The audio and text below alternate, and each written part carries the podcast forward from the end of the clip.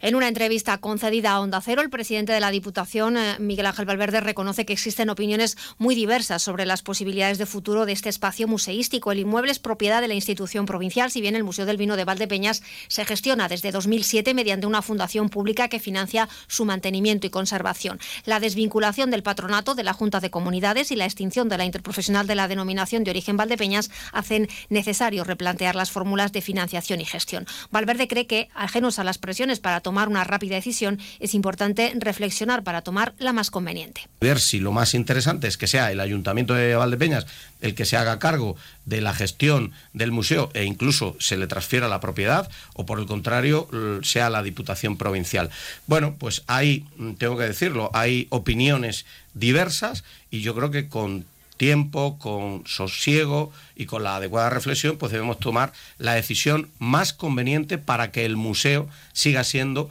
o sea una referencia en torno a un proyecto museístico sobre, sobre el vino y qué mejor lugar, también tengo que decirlo, que Valdepeñas, donde reside, por otra parte, la denominación de origen del vino más antigua de España. Entre las posibilidades que se barajan podría estar aumentar, como hemos escuchado, la dotación económica que la Diputación y el Ayuntamiento destinan a este recurso o pasar a una gestión directa del mismo por parte de una de las dos administraciones, mientras el Museo del Vino de Valdepeñas funciona con total normalidad.